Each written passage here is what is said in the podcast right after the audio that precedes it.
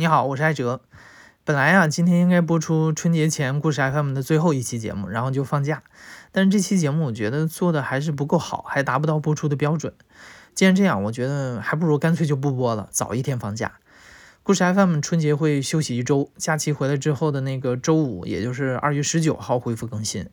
虽然少播出了一期节目，但我们会认真的打磨这个故事，甚至这几天还会做一个补充的采访，让你春节回来之后听到一个制作和往期一样精良的故事。另外也通知一下，为了让故事 FM 的微信公众号有更多的玩法，以后能更好的和大家互动，春节期间呢，我们会对微信公众号做一个迁移。